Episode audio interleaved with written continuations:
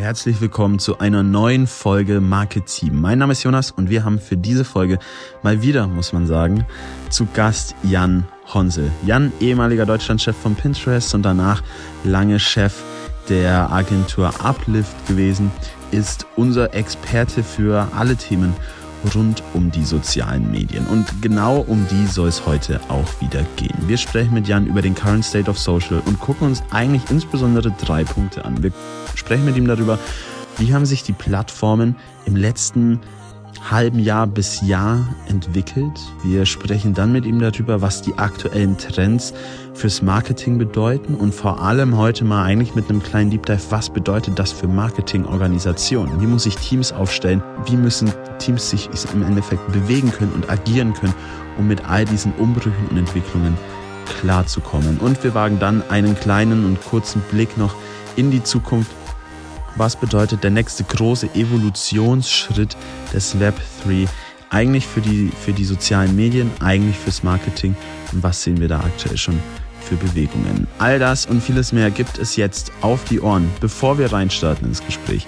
Falls ihr es noch nicht getan habt, drückt doch einmal kurz den Abonnieren-Button und abonniert uns auf der Podcast-Plattform eurer Wahl. Soundcloud, Spotify, Apple Podcasts, dieser, wo auch immer ihr Podcasts hört, findet ihr uns auch wir freuen uns selber, aber wir freuen uns auch sehr über eine Bewertung. Und äh, wenn ihr das getan habt, dann starten wir jetzt direkt ins Gespräch.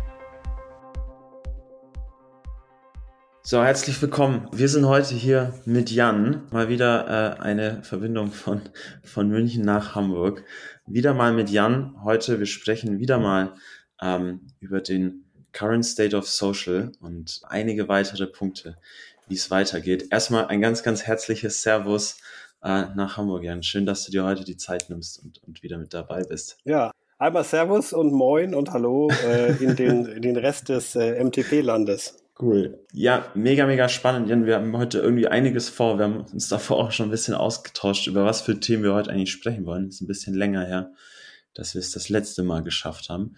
Und auch bei dir hat sich, und das ist vielleicht das Erste, worüber wir mal ganz kurz sprechen können, war, auch bei dir hat sich äh, das eine oder andere verändert. Du hast Ende letzten Jahres, äh, wenn ich das richtig im Kopf habe, hast du äh, deine Stelle als Geschäftsführer, als CEO, als General Manager, wie auch immer, bei Uplift niedergelegt und schreitest jetzt eigentlich in eine ganz neue Lebensphase. Erzähl mal, was, was, was ist bei dir passiert und äh, was machst du jetzt gerade und wo zieht es dich jetzt aktuell hin? Ja, klar, gerne. Also ich habe, ich, genau, ich habe äh, Ende letzten Jahres so meine operativen Tätigkeiten bei Uplift äh, übergeben an quasi äh, das Team und habe dann noch ein bisschen, bisschen geholfen, so beim Übergangsthemen, so ein, zwei Sachen, die dann noch ein bisschen zu begleiten. Aber im Wesentlichen bin ich da Q3, Q4 dann aus dem Daily Doing im Prinzip raus, habe dann die Weihnachtszeit und äh, den Jahresanfang äh, erstmal mit der Familie irgendwie äh, genossen. Da ist dann ja auch immer viel zu tun mit zwei kleinen Kindern und ähm, da passiert ja auch irgendwie viel. Ähm, im, Im Q1 wollte ich eigentlich äh, auf Reisen gehen. Da uns aber Corona da ja noch ein bisschen beschäftigt hat, äh, musste ich das ein bisschen nach hinten verschieben, bin dann aber äh, nochmal mit Freunden ein bisschen, ähm, habe mir in Europa noch ein paar Sachen angeguckt und habe noch so ein paar Reisethemen für den Rest des Jahres auf meiner To-Do-Liste. Habe dann mich so mit ein paar privaten Projekten, die immer mal liegen geblieben waren, intensiver beschäftigt, so Weiterbildungsthemen irgendwie angefasst und habe jetzt gerade die ersten sechswöchigen Sommerferien meines Erwachsenenlebens äh, hinter mich gebracht. Und äh, ja, jetzt seit Montag läuft hier bei uns in Schleswig-Holstein die Schule wieder und jetzt intensiviere ich gerade so die Planungen, was ich jetzt so als nächstes anpacke, wo dann so meine Energie danach wieder reinfließen soll.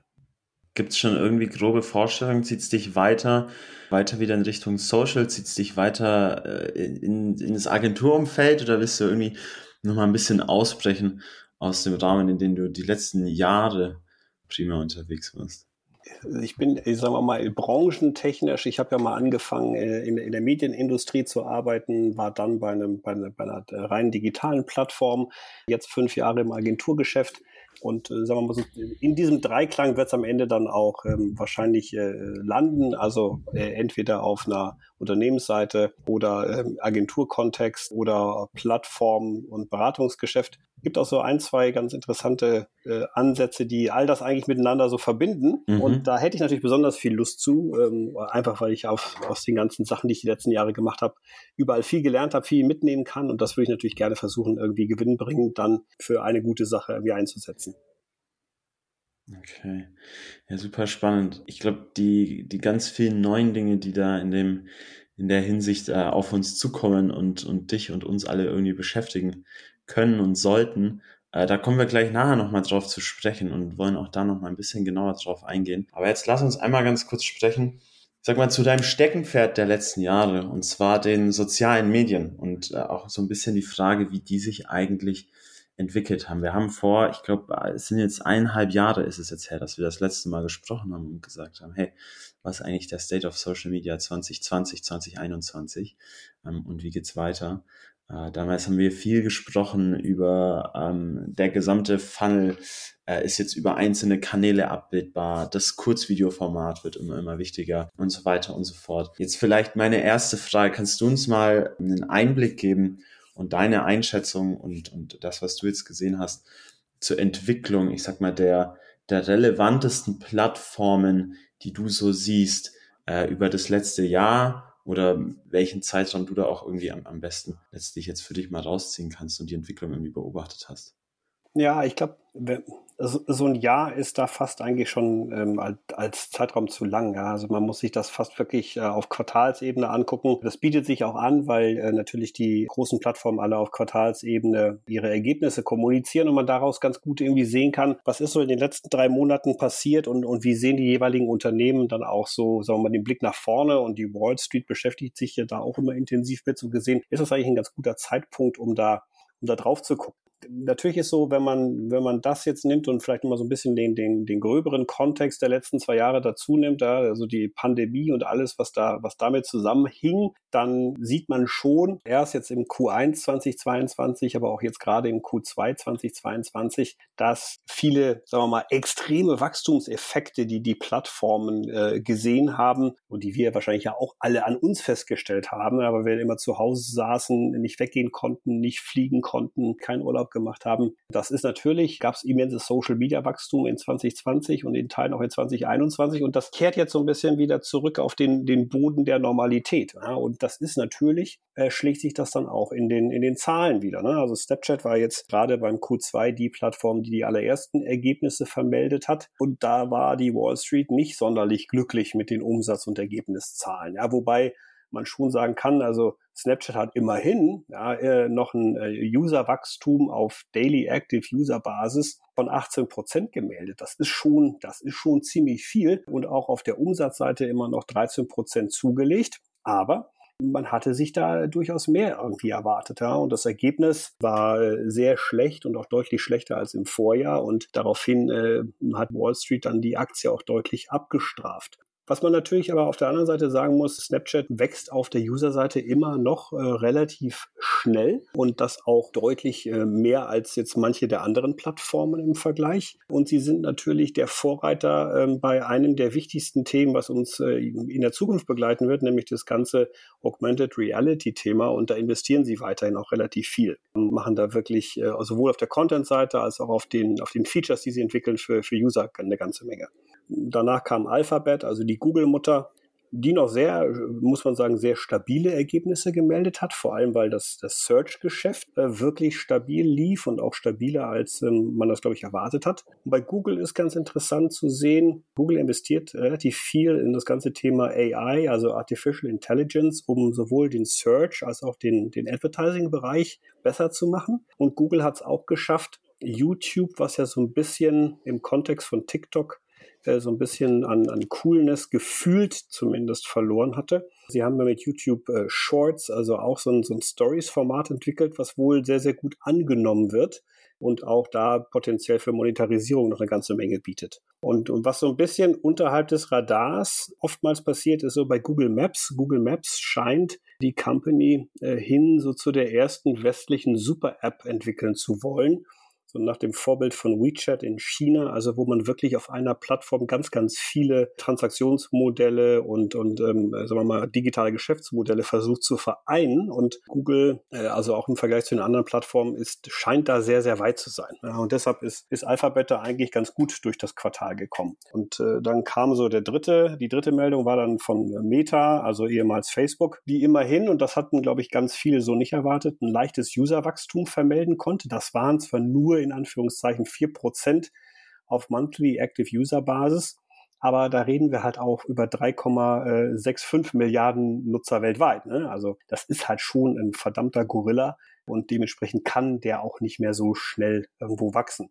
Aber äh, Meta hat das allererste Mal auf Quartalsbasis einen Umsatzrückgang vermelden müssen. Und da sieht man schon, also ne, das Thema äh, Abklingen der Corona-Pandemie, Effekte durch die iOS-Umstellung, also damit verbundene Verlust von Signalen für das Targeting, Ukraine-Krieg, Rezessionsthemen, äh, Supply Chain Issues bei manchen Werbetreibenden, die damit dann natürlich irgendwie nicht so Absätze realisieren können, wie sie das gerne würden. Dadurch hat das Marketing runterfahren. Also es trifft schon auch jetzt die sehr erfolgsverwöhnten großen Player und sagen wir mal so der der vierte Player in dem Kontext, der auch Quartalsdaten äh, äh, meldet, war Pinterest. Die haben immerhin noch eine ganz moderate Umsatzentwicklung hingelegt, so von äh, knappe neun Prozent auf globaler Seite und eine besser als erwartete Nutzerentwicklung, ja, wobei wir dann hier über nur einen Rückgang von fünf Prozent der Nutzer sprechen ja, und einen Rückgang der Nutzer noch als positives Signal zu werten. Klingt schon ein bisschen, bisschen merkwürdig, muss man aber natürlich auch vor dem Kontext des immensen Wachstums äh, in, in, in der Corona-Pandemie sehen. So. Ich glaube, bei Pitches was, und, und das ist vielleicht auch symptomatisch für die ganzen Plattformen, äh, da ist gerade ein CEO-Wechsel äh, passiert. Man hat jemanden von Google geholt, der da den Commerce-Bereich verantwortet hat. Und Pinterest hat in letzter Zeit relativ viel, äh, äh, sagen wir mal, auch investiert in neue Bewegtbild-Content-Formate für die Plattform, aber auch in Anbieter, die ähm, Shopping, kuratiertes Shopping, Recommendation und Social Commerce Ansätze verbinden. Und das ist auch so ein Aspekt, äh, den, den finden wir bei den anderen Plattformen auch. Also das heißt also, da geht auch so die Reise hin. Mhm. So, und am Ende, ne, ähm, wenn man sich mal so anguckt, diese E-Commerce-Transformationskurve, die da explodiert ist in den letzten zwei Jahren, die kommt jetzt einfach zurück auf ihren langfristigen mittleren Trend. Ja, das heißt also, ja, wir hatten zwei Jahre, wo ganz, ganz viel im E-Commerce passiert ist. Und das, sagen wir mal, normalisiert sich jetzt so langsam wieder ähm, und, und kommt zurück auf ein Niveau, was dann auch, sagen wir mal, ein bisschen gesünder auf der Wachstumsseite ist. Aber äh, zieht natürlich Mittel und zieht natürlich auch Attention ab von den transaktionalen Plattformen.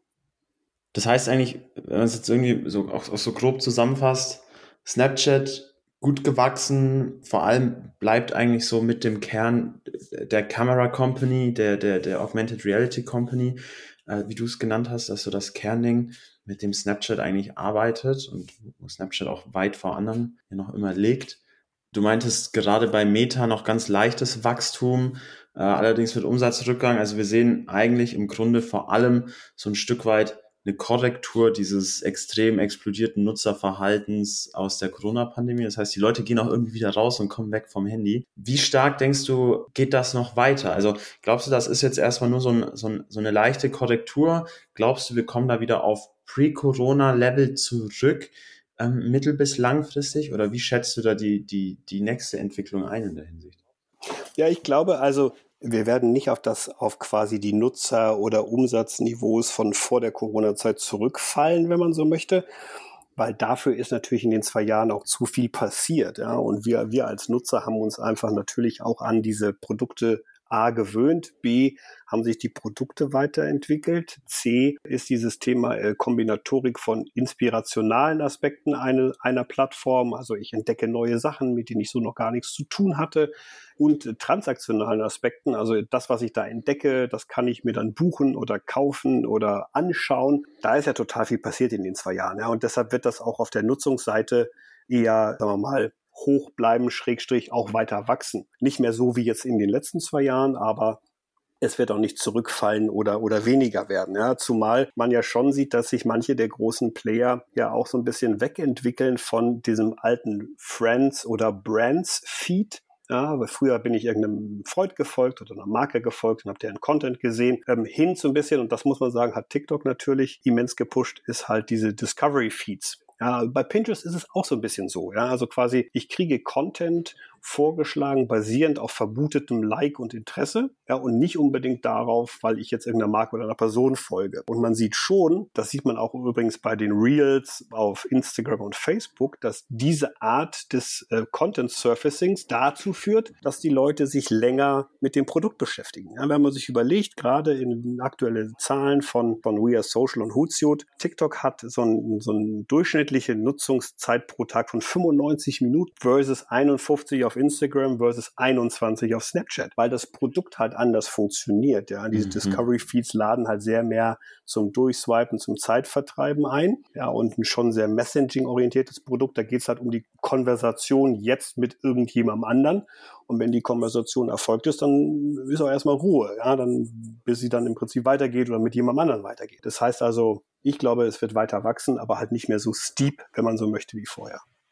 Jetzt gibt's gerade eigentlich in diesem Universe äh, unterschiedlicher sozialer Netzwerke noch eine ganz neue Entwicklung. Auch du hast erst, glaube ich, vor kurzem, vor ein, zwei Tagen äh, dazu einen, einen Post noch gemacht. Und zwar das Thema ähm, Be Real. Also eine neue, eine neue Plattform, die irgendwie diesen ganzen, ja, Fake Instagram und Fake TikTok Charakter, der ja so oft kritisiert wurde, auch so aus sozialer Perspektive sehr stark kritisiert wurde, ein Stück weit versucht anzugehen und zu ändern. Kannst du da mal ein bisschen umschreiben? Ich muss ganz offen sagen, an mir ist das Thema relativ stark vorbeigegangen äh, bis dato. Kannst du mal so ein bisschen umschreiben, was das ist, worum es da geht, was die anders machen und wie so deine Einschätzung äh, zu dem ganzen Thema ist? Ja, es ist ganz interessant, weil es wieder nochmal ein ganz anderer Angang ist, beziehungsweise so ein bisschen back to the roots. Und ich glaube, da liegt so die Chance und die, das dicke Fragezeichen, beides gleichzeitig, ne? Weil mhm. ursprünglich ging es ja mal darum, ähm, quasi mit Freunden irgendwo zu kommunizieren. Das war mal so der, der Urpurpose von Facebook. Und bei Be Real ist es so, die App äh, fordert dich irgendwann am Tag auf, innerhalb eines zweiminütigen Zeitfensters zu teilen, was du gerade so tust. Und dann wird das halt gepostet und deine Freunde oder die, die mit dir da verbunden sind, die sehen das dann. Mhm. Das ist insofern ganz interessant, weil es halt nicht darum geht, quasi staged Content zu äh, machen. Ja, also all das, was Instagram ganz früher mal gewesen ist, also beautiful looking Content, dann teilweise so inszenierter Content, der so ein bisschen Show-off-Charakter hatte, da geht's bei BeReal halt gar nicht drum, sondern das sind halt oftmals auch jetzt nicht unbedingt die schönsten Posts, die man da so sehen kann, aber die sind halt mega authentisch. Ja, weil alle kriegen gleichzeitig diese Notification nach dem Motto, okay, jetzt zwei Minuten, zeig mal, was du gerade treibst. Und das ist natürlich irgendwie ganz lustig und interessant zu sehen, was manche deiner Freunde dann zu der Zeit gerade so tun.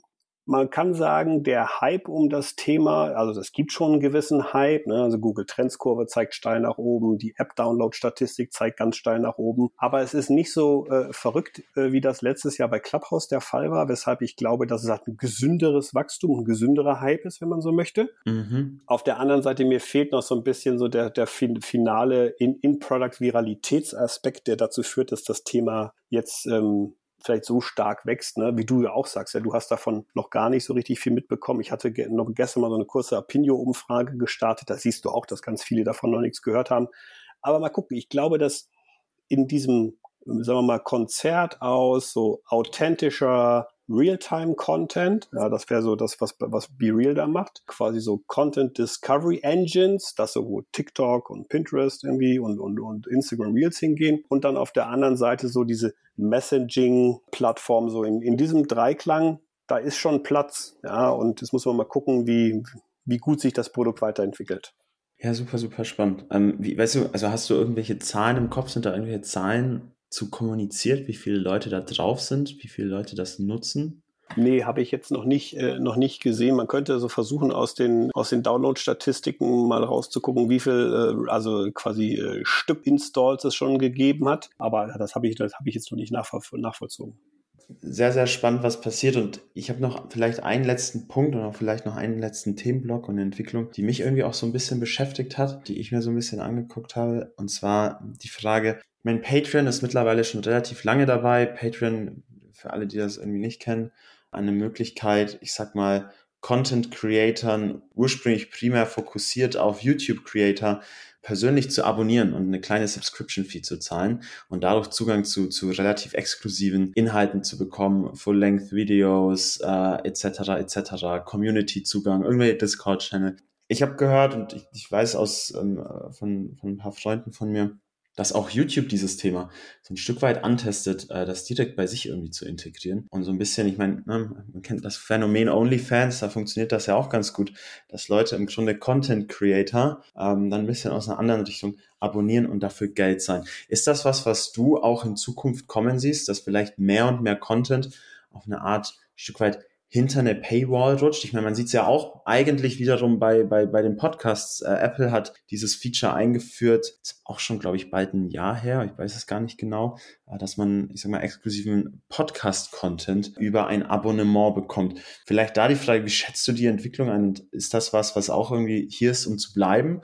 Oder glaubst du, dass was, dass das was ist, was auch relativ zügig wieder verschwindet? Also ich glaube, dass generell das Thema Paid Content eins ist, was halt echt lange gebraucht hat, ja. ja äh, weil wir natürlich alle in den frühen Zeiten des Internets alles for free irgendwie weggegeben haben. Äh, kein Mensch war bereit, für Medieninhalte Geld zu bezahlen. Spotify war dann auf einmal da und man hat sich auch gefragt, ja, warum soll ich jetzt neun Euro dafür bezahlen? Ich kann es doch for free hören und man hat dann schon, also ähm, man kann sagen, ich glaube, da gebührt Spotify auch viel Dank und, und Netflix am Ende, weil sie halt geschafft haben, dass Leute bereit sind, für Content auf einmal Geld zu bezahlen und weil sie geschafft haben, über fe schlaue Features, sagen wir mal, Zahlungsbereitschaft abzuschöpfen. So, und dann Patreon, hast du gesagt, war einer der ersten An Player in dem Segment, dann kam OnlyFans. Aber, und ich glaube, deshalb wäre ich da ganz, ganz, ganz bullish für das Thema, wenn du auch guckst, was bei Twitch so los ist, ja, wie du da quasi Donations machen kannst. Wenn du guckst, was jetzt bei TikTok Live teilweise los ist, wie du da Donations umsetzen kannst. Ich glaube einfach, dass es dafür irgendwie einen Markt gibt und es gibt einen Willen von Menschen, äh, Creator zu supporten, ja, weil, weil sie halt den Content gut finden, weil ihnen die Leute wichtig sind, weil sie ihre Affirmation irgendwie zeigen wollen. Ähm, auf der anderen Seite sind wir mittlerweile bereit, quasi für Medien-Content Geld zu bezahlen. Wir haben alle mehrere Streaming-Abos und ich glaube, aus dieser Kombinatorik aus Bereitschaft äh, für Paid-Content, Anbieter von Paid-Content und quasi äh, Feature-Qualität der Paid-Content-Plattformen, diesen drei Effekten heraus, ähm, ist das, glaube ich, ein Markt, der weiter weiter steigen wird. Jetzt kommen wir vom, vom Content nochmal so ein bisschen weg. Und ich glaube, ein anderes Thema, das das letzte Jahr auch so ein Stück weit mitbegleitet hat und gerade auch irgendwie so ein bisschen in dieser Facebook-Diskussion immer wieder aufkam und schwierig war. Und zwar waren das, ich sag mal, in großem Stile ja immer stärker und strikter werdende Datenschutzregularien und auch Cookie-Themen, Tracking-Themen, die so gar nicht mehr jetzt möglich sind, wie sie das mal waren und sich vielleicht auch eben ähm, auf die Umsätze auswirken und so weiter und so fort. Was siehst du hier für Entwicklungen? Hast du das Gefühl, dass diese, dieses Datenschutzthema zeigt schon gewisse Auswirkungen, die sich zeigen in den Zahlen, auf die wir jetzt gerade vorher auch geguckt haben? Und wie schätzt du diese Entwicklung äh, aktuell und dann vielleicht mittelfristig, kurzfristig in der Zukunft auch weiter ein? Alle der großen Plattformen haben Teile ihres, ihres äh, Umsatz äh, oder ihres weniger Wachstums oder auch ihrer Stagnation ja auch immer mit den iOS-Effekten begründet. Und ich glaube, Mittlerweile ist also quasi die Rollout Penetration so hoch, dass man sagen kann, das läuft jetzt im Prinzip überall und dementsprechend sieht man jetzt die Effekte dann, dann auch in den Umsätzen. Ja, und man sieht sie aber natürlich auch, wenn ich als Werbetreibender jetzt versuche, äh, ne, gewisse, gewisse Funnel-Steps in meinem Marketing-Funnel oder Verzahnung von Funnel-Steps, die ich so einfach nicht mehr umsetzen kann. Gewisse Targeting-Möglichkeiten gibt es jetzt nicht mehr. Retargeting-Ansätze gibt es so in der Form nicht mehr. Also die Effekte greifen, ja, und sie, sie, sie schaden natürlich in einer gewissen Form dem, dem vorher exorbitant gut machbaren Targeting-Möglichkeiten und der Funnel-Logik. Das ist so ein bisschen der Downside. Mhm. Das Upside auf der anderen Seite ist, dass parallel natürlich die meisten großen Plattformen alle Algorithmen auf der Algorithmusseite so, so gut geworden sind die letzten Jahre, ähm, dass sie halt schon aus ihrer Eigenlogik heraus besser aussteuern können und sie dafür auch mit weniger äh, externen Signalen eigentlich ganz gut arbeiten können. Ja, gleichwohl gibt es da die unterschiedlichsten Meldungen. Manche Leute sagen, sie haben ganz gute Ergebnisse. Ich kann Server-to-Server-Anbindungen machen, die manche sehr positiv irgendwie wahrnehmen. Und dann gibt es natürlich auch Anbieter da draußen, die irgendwie echt zu kämpfen haben, weil sie einfach gewisse Performance-Qualität verloren haben. Das Gute eigentlich auf der anderen Seite ist, dass dieses Herangehen uns zwingt, uns weniger auf die Media-Targeting- und Aussteuerungsmöglichkeiten zu verlassen, sondern uns wieder dazu zwingt, uns wieder mehr mit dem Creative beschäftigen zu müssen. Ja, also das heißt, die Verantwortung für die Qualität des Marketings kommt wieder zurück auf den Tisch des Marketingentscheiders und am Ende gehört sie da ja eigentlich auch hin. Also mir wieder die Frage zu stellen, was packe ich in das Creative rein, was will ich eigentlich aussagen, was ist eigentlich der Mehrwert für den Nutzer, wie kommuniziere ich das eigentlich auf den Punkt, sind ja eigentlich Dinge, die wichtig sind. Ja, und die manchmal vielleicht so ein bisschen flöten gegangen sind, weil ich halt einfach diese Ineffizienz in der Kreativerstellung raushebeln konnte durch die Mediaseite. So. Und das geht halt momentan nicht mehr. Okay, das heißt, ein Stück weit weg von der reinen Performance hin wieder zu ein bisschen mehr Creative, mehr Fokus auf Creative. Ja. Und das eigentlich auch eine, erstmal eine, eine positive Entwicklung und auch schöne Entwicklung, wenn man so drüber nachdenkt. Jetzt gibt's einen Player, der eigentlich, das ist ein Thema, das hat irgendwie in den letzten Wochen auch für so ein bisschen für Aufschrei gesorgt und für Gerüchte gesorgt. Es gibt einen Player, kein soziales Netzwerk selbst, der es geschafft hat äh, oder sich ganz stark positioniert hat, die letzten Jahre schon immerhin zu Datenschutz, Datensicherheit etc. Und zwar ist das Apple, die ja ohnehin schon immer mit ihrem Produkt, mit ihrem relativ geschlossenen Ökosystem auf eine Art einen Walled Garden gebaut haben und jetzt auch eigentlich durch den Datenschutz geschafft haben, ja, andere Player ein Stück weit ähm, auf ihrer Plattform auszuschließen, die Mauern nochmal höher zu ziehen. Und jetzt gab es Gerüchte aufgrund von gewissen Stellenausschreibungen etc., dass Apple daran arbeitet, eine Demand-Side-Werbeplattform selbst zu bauen. Das heißt eigentlich in diesem Walled Garden jetzt selbst auch Werbung zu verkaufen. Ähm, wie hast du das wahrgenommen? Was hast du davon mitbekommen? Und auch da wieder die Frage, wie schätzt du diese Entwicklung ein und was hat das in deinen Augen für Implikationen?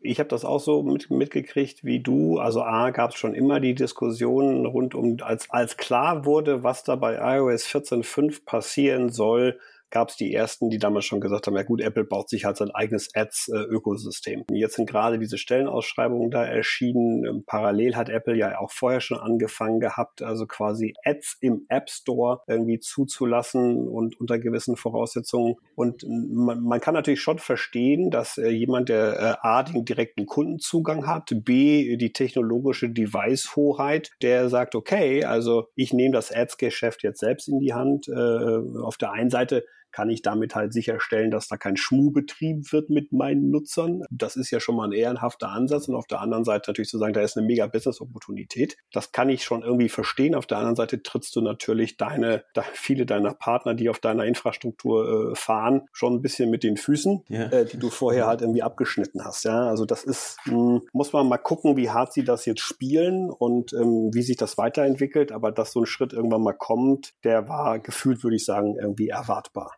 Wenn wir jetzt nochmal, vielleicht nochmal einen kleinen Schritt zurück machen, nochmal kurz überlegen, bevor wir gleich auch nochmal ein bisschen in ein anderes Thema einsteigen und uns nochmal angucken, hey, diese ganzen Entwicklungen, die wir jetzt eigentlich ein bisschen diskutiert haben, was haben die eigentlich wirklich auch für Implikationen für die Marketingwelt?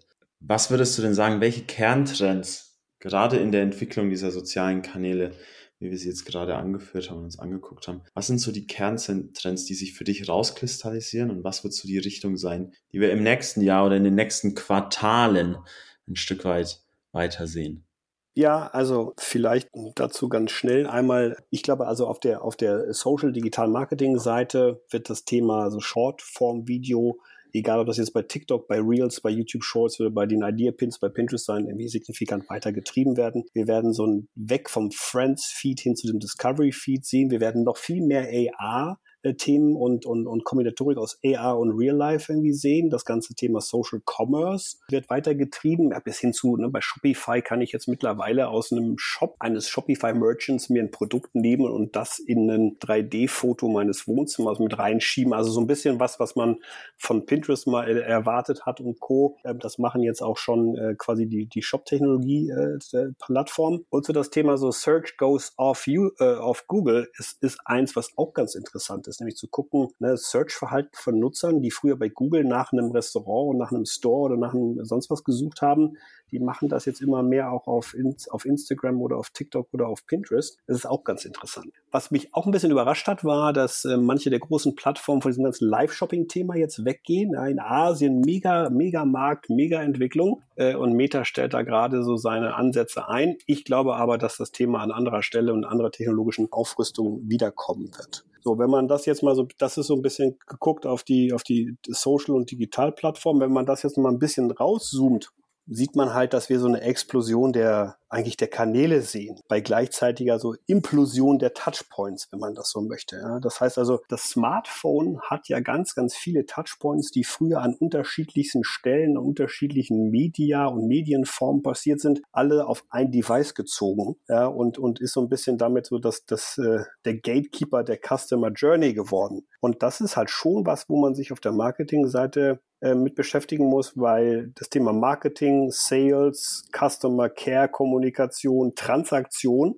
also Dinge, die früher sehr klar voneinander getrennt waren. Ja, es gab so in den analogen Medien gab es die Kommunikation, im Offline-Retail gab es dann die Transaktion, am Telefon gab es dann eine Customer Care Interaktion und sonst irgendwas. Ja. Das findet halt heute alles gefühlt irgendwie auf einem Device und innerhalb von ein paar Sekunden statt. Heißt aber auch, ja, auf der Unternehmensseite, und in der Planung und in der strategischen Seite muss ich diese alten Silos, diese alten, sagen wir mal, kaskadierenden Prozesse eigentlich über, über Haufen äh, schmeißen und neu und anders herangehen. Und auch so ein bisschen das Thema Digitalisierung findet ja auch auf der Produktseite statt. Also physische Produkte, die werden auf einmal zu Digital Experiences, ja, also auch so getrieben durch das Thema E-Mobilität. Das Auto ist halt nicht mehr jetzt so der, der Benzinbolide mit der, ich weiß nicht was, Motorstatistik, sondern das wird auf einmal die Frage, ähm, welche Convenience bietet mir eigentlich das sonstige Produktpaket in diesem Blechkasten? Mit der Batterie drin und danach entscheide ich dann vielleicht irgendwann mal, welches Auto ich mir kaufe. Also völlig, völlige Veränderung des Produktes und auch des, der Produktentscheidungsprozesse. Im Finanzsektor ist das im Zweifel ja auch nicht anders. So, und ich glaube, auch das ist ja was, wo man sagen muss, hm, das hat halt schon auch für Marketing und Sales eine, eine völlige andere Herangehensweise zur Folge. Und auch so der E-Commerce, also früher bin ich auf die Website gegangen und habe dann da irgendwie ein Produkt bestellt. Heute ist es ja so, dass der Retailer, der Commerce-Anbieter wird gleichzeitig auch zum Entertainment und zum Content-Anbieter. Mhm. Das stellt natürlich äh, so einen Retailer, egal ob das jetzt ein, ein Offline, ein Online oder ein Multi-Channel-Retailer ist, auch nochmal wieder für völlig neue Herausforderungen, mit denen er sich so nicht beschäftigen musste. Und am Ende heißt das halt auch auf Unternehmensseite, wie baue ich dann eigentlich so eine Organisation und wie muss ich die eigentlich prozessual aufsetzen, damit die all diese Anforderungen überhaupt gewährleisten kann.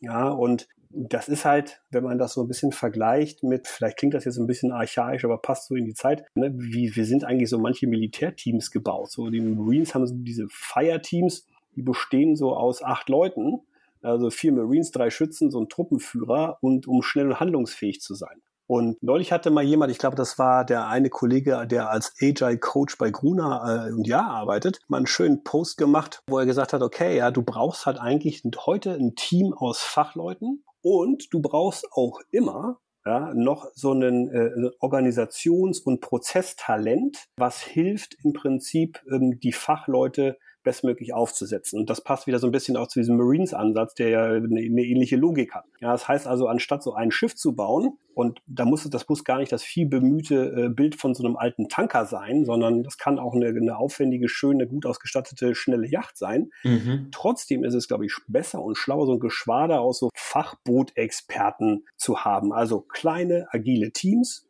die aus Fach- und Steuerungsexperten bestehen müssen, ja, die in so einem kooperativen, netzwerkartigen Miteinander jeweils die Stärken ausspielen, komplett uneigennützig, ja, manchmal auch zurücktreten, wem anders den Vorgriff lassen und nur auf das Gesamtwohl oder das Gesamtziel eines Projektes, einer Einheit, eines Plans, einer, einer Strategie, wie auch immer hin, hinarbeiten. Das klingt erstmal irgendwie logisch wie einfach, aber da liegen halt unfassbare Herausforderungen, ja, weil ganz, ganz viele Unternehmen die sind ja überhaupt nicht so gebaut. Die haben auch überhaupt nicht die Erfahrung, so eine Organisation erstens strukturell, aber zweitens auch prozessual überhaupt zu haben. Ja, das, man hat das ja in der Pandemie schon gesehen, ja, wo auf einmal von heute auf morgen Arbeitsveränderungsprozesse umgesetzt worden muss, werden mussten. Und ne, in so einem Präsenzoffice, da habe ich ja immer die Chance, äh, miteinander zu arbeiten und gewisse Ineffizienzen auf Prozesse oder auf der Struktur oder auch auf der Führungsseite hat durch so On-the-Side-Prozesse mal eben zum Kollegen gehen, sich mal eben in ein Zimmer setzen und über Themen reden. Das gab es ja nicht mehr. Ja, durch diese Zerteilung und diese, dieses selbst aufgelöste System, wenn man so möchte, in Kombination mit technologischen und prozessualen komplett neuen Arten des Arbeitens, mhm. hat dann ja oft ja erstmal gezeigt, ja, wo eigentlich die Ineffizienzen in quasi schneller Reaktionsfähigkeit in vielen Unternehmen liegen und das habe ich oder haben wir äh, beispielsweise am eigenen Leib auch erlebt. Ja? Also wir haben halt auf einmal gemerkt, ja, wir, wir, sitzen halt nicht mehr nebeneinander. Wir können nicht mal eben über den Flur rufen oder mal eben zum Kollegen laufen. Äh, und wenn du dann anfangen musst, erstmal zu gucken, wo du den nächsten Slot für deinen Slack-Call oder sonst irgendwas bekommst äh, und wie langsam dadurch auch manchmal Prozesse werden, dann siehst du halt, hm, das sind doch gewisse Ineffizienzen im System. Die müssen halt raus. Denn ich glaube, wenn man all diesen, diesen Veränderungen, über die wir gerade gesprochen haben oder die ich da so versucht habe, mal eben ganz kurz mal abzureißen, wenn du auf die eine Antwort haben willst, brauchst du diese, sagen wir mal, Bootsgeschwader-Ansatz, also Fachexperten in Kombination mit Prozess- und Strukturleads, und so als Schlagwort könnte man vielleicht dazu sagen, das ist so Deconstruct to Reconstruct. Ja, ich glaube, das ist so, ein bisschen so das, das Mantra, was man sich äh, oder viele Unternehmen sich jetzt heute geben müssen, um auf all diese Veränderungen die richtige Antwort zu haben. Vielleicht kurze Frage dazwischen reingeschoben. Hast du das Gefühl, wenn ich das so jetzt gerade kurz reflektiere, so wahrnehme, hast du das Gefühl, dass diese Veränderungen auch immer ich sage mal, tatsächlich immer schneller kommen. Wenn man jetzt, ich meine, du, na, du blickst zurück auf eine sehr, sehr, du, du verfolgst das Thema Social und das Aufkommen eigentlich dieses, dieser Form des Internets, ja, seit ihrem oder seinem Beginn. Hast du das Gefühl, diese Entwicklungen werden auch immer schneller, diese Zyklen werden immer kürzer, diese Content-Evolutionsschritte oder Media-Evolutionsschritte, was auch immer es jetzt ist, kommt immer schneller und wird immer kürzer, was natürlich nochmal, ich sag mal, deine These, dass man sagt, hey, ich brauche kleine, extrem agile Teams, nochmals stützen würde? Ja, ich glaube, du hast halt, du hast halt diese, sagen wir mal, Komplexitätsentwicklung sowohl in der Breite als auch in der Tiefe. Mhm. Ja, und dadurch wird sie halt so gefühlt so äh, exponentiell. Und weil sie halt mehrdimensional stattfindet. Und das führt ja. dazu, dass sie halt A in der Geschwindigkeit zunimmt und die sagen wir mal, die Abstände dazwischen kleiner werden. Und auf der anderen Seite ähm, sie aber auch einfach in der Breite und in der Wucht der verschiedenen Auswirkungen einfach größer wird. Und wenn man guckt, wie viele Jahre hatten wir Zeit, bis das Internet mal so richtig irgendwie, also auf der Desktop-Variante lief, und dann kam von Desktop auf einmal ging es dann zu Mobile und von Mobile äh, haben wir uns dann auf einmal hm, jetzt mit Social dann beschäftigen müssen. Und jetzt kommt so der nächste Schritt, der dann irgendwann ja in so eine virtuelle, teilvirtuelle, kombinatorische Darstellungsform geht. Ja, und ich glaube, das wird halt nochmal wieder ein, ein richtig krasser Bruch. Und ich glaube, man, man vergisst ja immer wieder, wie, wie einschneidend dann doch die Veränderungen gewesen sind, ja, weil das, was das Internet äh, verändert hat und das, was dann auf einmal noch das Aufkommen des Smartphones verändert hat. Ja, das ist ja noch gar nicht so lange her, dass äh, Steve Jobs mit dem iPhone um, um die Ecke kam. Äh, und dann kam halt irgendwann äh, Facebook zu einer globalen Dominanz und damit war ein völlig neues Genre, wenn man so will, geboren. Und jetzt der nächste Schritt wird, glaube ich, ähnlich äh, disruptiv werden wie die, wie die letzten. Mhm. In der Kombination damit, dass die, dass die, sagen wir mal, Adaptionszyklen dazwischen, die du Zeit hast, dich damit auseinanderzusetzen, ja. wahrscheinlich wahrscheinlich immer kürzer werden. Mhm. Jetzt, jetzt um vielleicht, weil das ist, glaube ich, ein Thema, auf das wir auch gleich nochmal, vielleicht nochmal ein bisschen detaillierter zu sprechen kommen können. Und das natürlich sehr, sehr viele Fragen aufwirft. Aber vielleicht nochmal ganz kurz zurück und vielleicht nochmal zusammenzufassen, weil ich glaube, du hast gerade extrem viele, extrem spannende Punkte angesprochen. Ich meine, alles basiert, was jetzt eben diskutiert wurde, basiert eigentlich auf der These, hey, ich habe extrem viele neue Kanäle, aber eigentlich konzentrieren sich all diese Kanäle auf einen einzigen Touchpoint und zwar das Smartphone. Dazu kommt ein sehr viel komplexeres Zusammenspiel, weswegen ich extrem agile Teams brauche, die sich sehr schnell an Veränderungen anpassen können. Das hat sehr, sehr schön eigentlich mit, diesem, mit dieser Bootsgeschwader-Metapher verdeutlicht, äh, was da in deinen Augen auf organisatorischer Ebene wichtig ist. Jetzt vielleicht nochmal zurück und zum, zum Thema oder auch der Frage, was hat das jetzt in deinen Augen dann letztlich auch nochmal für ganz konkrete, ich sag mal, Implikationen für das Marketing selbst? Du musst dich halt damit anfreunden, dass du sehr viele verschiedene Plattformen hast, die du verstehen musst in ihrer Breite und in ihrer Tiefe, die am Ende auf dann zwar wenigeren Trägerinfrastrukturen, also wenn man das Smartphone jetzt nimmt, dann irgendwie äh, zwar drauf laufen, aber in sich, also quasi zwischen sich halt sehr viele verschiedene Sachen abdecken. Also wie entdeckt jemand jetzt Inhalte, äh, wie beschäftigt er sich mit Inhalten oder auch Produktinhalten, wie kauft er die, wie wird die Transaktion abgewickelt, wie interagiert derjenige mit einem Anbieter von einem Produkten oder Servicen. Und das erfordert schon eine ganze Menge an, an Kompetenz und auch an, sagen wir mal, Lernwilligkeit und ständiger wieder neue Lernwilligkeit und auch so ein bisschen so ein Unlearning-Fähigkeit. Denn ich habe dann vor einem Jahr mal irgendwas gelernt und das war dann auch richtig. Das kann aber in einem Jahr quasi komplett falsch sein. Also ich muss auch eigentlich ständig, sagen wir mal, den Value des Gelernten über, äh, über Bord werfen, hinterfragen und wieder neu bestücken. Das ist schon ein ziemlicher, ein ziemlicher Stress sozusagen, der da auf Mitarbeiter und Organisationen und Dienstleister und Partner irgendwie heute schon existiert und in Zukunft, glaube ich, noch zunehmen wird. Und ja, wenn wir jetzt mal so ähm, den Blick nach vorne richten, in der Kombination damit ja, wird die technologische Komponente von diesen Dingen auch immer wichtiger. Also ich muss halt schon verstehen, wie funktionieren diese Dinge technologisch und wie kann ich sie dann entsprechend für meine Ziele im Prinzip einsetzen. Ja, und da kommt halt jetzt demnächst noch eine neue Dimension hinzu, nämlich eine quasi virtuelle Dimension, die mit der Realität auch irgendwie in einer Beziehung steht. Wenn man jetzt die AR-Themen nimmt oder in der VR-Welt äh, quasi komplett virtuell irgendwie funktionieren. Aber trotzdem ist da ja irgendwie immer noch ein Mensch, dem ich im Zweifel was verkaufen möchte oder mit dem ich interagieren möchte. So, und wie kriege ich das eigentlich beherrschbar hin? Ich glaube, das wird halt schon eine große Aufgabe. Jetzt hast du es auch mehrfach schon angesprochen. Ich sag mal, ein ganz neuer Bruch eine neue virtuelle Komponente, die in das ganze Thema mit reinspielen wird. Und die in, gerade jetzt eigentlich im, im, letzten Jahr, in den letzten zwei Jahren, das erste Mal, ich, ich sage mal, in die breite Masse gekommen ist in der Diskussion. Und das fängt damit an, dass Facebook sich umbenannt hat und alles unter die Dachmarke Meta gepackt wird, hat, dass sehr viel vom, vom Web 3, vom Metaverse gesprochen wird. Und diese Diskussion zumindest in meinem Umfeld, wenn ich mich umgehört habe, auch unter meinen Freunden und Bekannten, war irgendwie immer relativ polarisiert. Also auf der einen Seite gab es einen recht großen Hype um dieses Thema. Leute fanden das extrem spannend. Auf der anderen Seite gab es äh, Positionen, die gesagt haben, hey, das ist alles nett und cool, aber was stiftet das denn wirklich für Wert? Und was hat dieses ganze, diese ganze Krypto-Thematik, das ganze Web 3, die ganzen NFTs und alles, was irgendwie damit kommt, für Wert? Meine erste Frage dazu jetzt irgendwie tatsächlich auch an dich.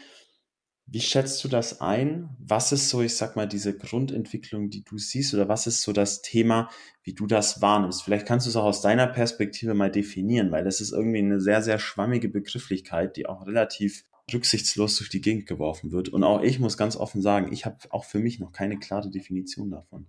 Ja, ich glaube, das liegt aber auch daran, dass es die in, in der Form so auch noch gar nicht gibt, weil wir noch gar nicht genau wissen, was, was, was es denn dann und wie es denn dann sein wird. Ja, also wenn man sich überlegt, irgendwie 1992 war, glaube ich, hier äh, Neil Stevens derjenige, der das erste Mal so das Thema Metaverse irgendwie aufgebracht hat und hat damals irgendwie was darüber geschrieben, dass es so ein virtueller, dreidimensionaler, eine Welt wäre, in der Leute sich als Avatar irgendwie bewegen. Das hat er da beschrieben und am Ende äh, so ein bisschen, das ist es, worüber wir heute irgendwie immer noch reden deshalb glaube ich auch, also wir haben uns da jetzt auf den Weg gemacht, ja, und sowas wie Second Life war zwischendurch ja schon mal irgendwie ein Thema, was, was, was man versucht hat, was aber irgendwie aus unterschiedlichsten Gründen damals äh, noch nicht funktionsfähig war.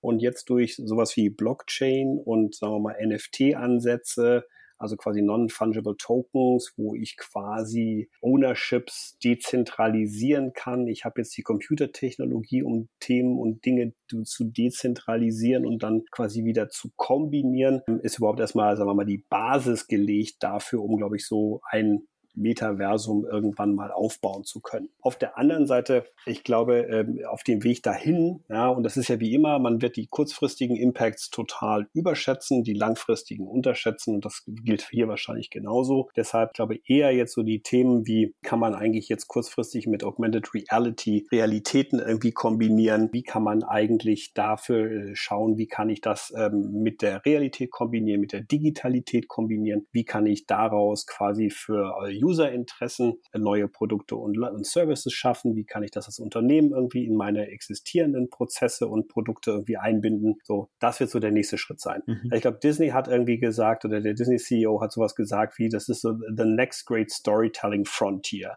Und ich glaube, so ähnlich wird man es jetzt vermutlich auf mittelfristige Sicht erstmal sehen müssen. Ähm, wenn man guckt, was so im Luxusbereich da passiert, da ist eine ganze Menge ja los, wo quasi physische Produkte mit digitalen Produkten, mit digitalen Communities kombiniert werden, wo auf einmal Ownership erstmals im Luxusbereich für, für einen digitalen Service und Produkt die Menschen bereit sind, dafür Geld auszugeben, das mit ihren realen Produkten zu kombinieren. Und wenn man so guckt, was so auch bei Snapchat und bei anderen Plattformen so mit diesen Augmented Reality Features passieren ähm, oder auch ne, was Google Maps jetzt mit AR und Co anbietet. Ich glaube, da spielt jetzt erstmal die Musik. Ja, und wir werden uns damit alle jetzt erstmal auseinandersetzen müssen, wie wir so den Schritt aus der, sagen wir mal, analogen Welt in so eine digital unterstützte Welt irgendwie gehen und dann wird daraus irgendwann in den nächsten 10 bis 15 Jahren mal was mit einer rein digitalen Welt werden. So. Mhm. Deshalb, ne, ich glaube, das kann man jetzt noch nicht beschreiben. Man kann nur sehen, dass Technologie heute Dinge ermöglicht, ermöglicht, die es halt vor fünf, sechs Jahren so noch gar nicht gab. Ja, die ersten Ansätze sind da jetzt sichtbar. Und man muss jetzt einfach sagen wir mal gucken, wie sich das auch weiterentwickelt. Auch die Devices, ja, also wenn man sich diese klobigen, kiloschweren Brillen anguckt, die werden uns jetzt noch nicht äh, in diese dahin bewegen, ja, sondern ähm, da brauchst du mal ganz andere Devices und ja. da kommen wir jetzt, sagen wir mal, langsam sicherlich hin in, in den nächsten Jahren. So. Aber es ist wichtig, glaube ich, sich damit zu beschäftigen. Es ist wichtig, da hinzugucken. Es ist wichtig, immer mal was auszuprobieren als Unternehmen oder auch als Agentur oder als Marketingverantwortlicher und als Produktanbieter und daraus einfach was zu lernen. So. Und dann wird das, glaube ich, sagen wir mal, in fünf bis zehn Jahren ganz anders aussehen. Also wenn man das vielleicht auch mal kurz zusammenfasst, die Kernsachen, die eigentlich jetzt gerade die Kern, der Kernwert der ganzen Sache, der irgendwie jetzt auch mittlerweile auch schon Geld auf sich gezogen hat und auf sich zieht, ist eigentlich das Thema, auch digitale Dinge exklusiv machen zu können auf eine Art durch diese Non-Fungible Tokens, äh, dadurch auch auf eine ganz andere Art mit Kunden interagieren zu können, auf eine ganz andere Art auch, ich sag mal, ähm, Communities bauen zu können und mit denen interagieren zu können. Und dann jetzt letztlich dann im nächsten Schritt die Frage, was kann daraus gebaut werden, im Sinne von auch das, was Disney sieht, wie kann damit und auch in dieser virtuellen Umgebung vielleicht das Thema Storytelling, das Thema äh, Interaktion, Kommunikation nochmal neu gedacht werden. Und wenn ich das jetzt auch so aus dem, was du, was du gesagt hast, gerade auch im Bereich Luxus zusammenfassen kann. Du hast jetzt gerade eben schon gesagt, man muss sich damit beschäftigen, sich das anzugucken. Gibt es irgendwie zwei, drei Punkte, wo du sagst, das sind jetzt Dinge, da sollte man sich vielleicht auch als junger Mensch, jetzt auch, wenn wir auf all diese Trends nochmal ganz kurz zurückblicken, vielleicht auf das organisatorische Thema, neues Organisationsdenken, neue Medien, im Grunde neue Welt, neue Brüche. Was würdest du jetzt, ich sag mal, einer jungen Person, die sich jetzt gerade langsam aber sicher, vielleicht auch aus dem Studium dann raus in die Welt wagt, was würdest du Leuten jetzt an die Hand geben und sagen so, hey, das sind Punkte, damit solltet ihr euch auseinandersetzen? Oder aber Skills, die man sich aneignen sollte und wie kann man sich ich sag mal, in diesem Bereich langsam aber sicher vorbewegen und selber, ich sag mal, als junge Person den Fuß reinsetzen und sich selber agil halten. Die einfache, aber äh, ehrliche und, glaube ich, die beste Antwort darauf ist einfach zu sagen, viel ausprobieren. Also offen sein, sich anschauen, was passiert da draußen, äh, lesen, sehen, ausprobieren, sich mit den Themen beschäftigen und im idealsten Fall einfach versuchen, was selber zu machen. Ja, also neue, neue Produkte, neue Plattformen ausprobieren, testen, runterladen und einfach gucken, wie funktionieren die Plattformen und was könnte das für einen Impact auf das Geschäft haben, in dem ich jetzt gerade irgendwie aktiv bin oder das Unternehmen, für das ich arbeite. Ja, ich glaube, das ist das Beste, was man machen kann. Und diese Offenheit zu haben und ich glaube, dieses Thema Unlearning, also äh, auch bereit zu sein, Dinge, die ich vor zwei Jahren gelernt habe, wieder über den Haufen zu schmeißen, ständig zu hinterfragen, weil die Technologie und die Nutzer werden sich weiterentwickeln. Dafür brauche ich genau diese Fähigkeit. Ich glaube, das ist das Beste, was man tun kann. Sehr cool. Jan, dann sage ich vielen, vielen Dank für dieses super spannende Gespräch. Wir haben jetzt relativ breit uns vieles angeguckt. Wir haben geguckt, wie sich die, der, der State of Social aktuell ist, wie es sich kurzfristig in den letzten sechs Monaten eigentlich vor allem entwickelt hat. Wir haben uns angeguckt, was das für Implikationen mittelfristig hat. Und wir haben jetzt nochmal einen kleinen Sprung weiter nach vorne gewagt und einen Blick weiter nach vorne gewagt, was uns da mittel- bis langfristig eigentlich so begegnet und uns Neues entgegenkommt. Ich danke dir für die Zeit. Ich danke dir fürs Gespräch, Jan. Sehr gerne. Und ich hoffe, wir können das in einem Jahr auch direkt wieder machen. Nochmal zurückgucken. Ich bin dabei. Gucken, was Neues passiert. Bis dahin. Nächstes Jahr im August machen wir die nächste Voraussetzung. Ich freue mich. Jonas, Sehr vielen gut. Dank. Dankeschön. Bis dann. Ciao, ciao. Jo, tschüss. Alles klar, Leute, das war's auch schon wieder mit dieser Folge Marke Ziel. Ich hoffe, euch hat's gefallen. Ich hoffe, ihr konntet von Jan was lernen. Ich konnte allemal was lernen. Für mich war gerade heute sehr, sehr, sehr viel Spannendes dabei. Insbesondere der Deep Dive ins Organisatorische hat mir nochmal eine ganz neue Perspektive eröffnet heute. Und ähm, ich hoffe, euch ging's genauso. Ansonsten, wie immer, lasst uns noch ein Abo da und teilt doch einfach diese Folge, diesen Podcast jetzt ganz kurz über WhatsApp mit einer weiteren Person, mit einem weiteren Freund, einer weiteren Freundin. Uns würde das sehr weiterhelfen. Wir würden uns sehr freuen. Ansonsten, wir hören uns wieder bei der nächsten Folge Market